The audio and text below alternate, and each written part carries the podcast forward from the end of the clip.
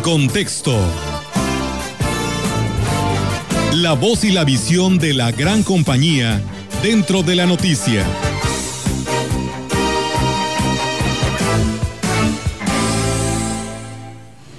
Que gane la democracia, la única solución.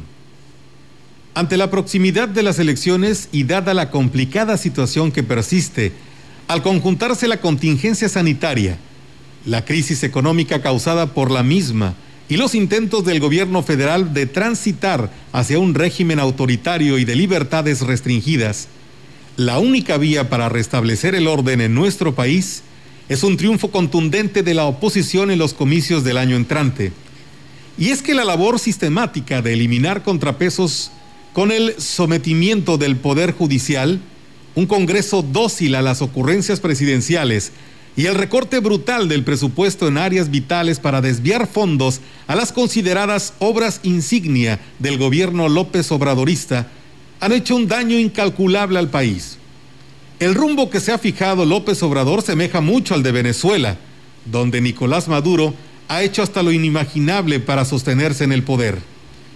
Influir antidemocráticamente en las elecciones, otorgar dádivas a las clases menos favorecidas, desesperadas por la monumental crisis económica que padecen y atacar rabiosamente a la oposición, a la que, por cierto, acaban de dar un golpe mediante unos comicios señalados internacionalmente por ser amañados, han sido algunas de las acciones que el gobierno venezolano ha puesto en marcha para mantenerse en el poder.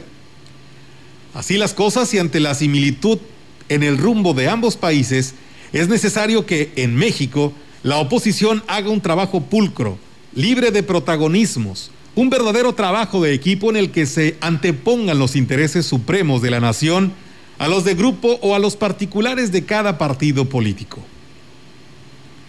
Las circunstancias actuales obligan a una cuidadosa selección de candidatos, una negociación casi quirúrgica para escoger a los mejores, a aquellos que por su trayectoria y su recorrido, prestigio, sean la mejor opción para el electorado. Se requiere de una victoria contundente que no deje lugar a dudas ni resquicios para ser impugnada y, por supuesto, la participación ciudadana es fundamental. Es necesario que ahora, como nunca antes, el voto sea plenamente razonado, pero sobre todo que los mexicanos acudamos a las urnas a votar. Es inconcebible para una democracia que menos de la mitad de los electores decidan el futuro del país. Debemos recordar que los 30 millones de votos que llevaron a la presidencia de la República a Andrés Manuel López Obrador no son la mayoría, sino la mayor minoría. De tal manera, el llamado es a votar, a ejercer nuestro derecho al sufragio y recordar que votar también es una obligación, es nuestra responsabilidad para construir un mejor México.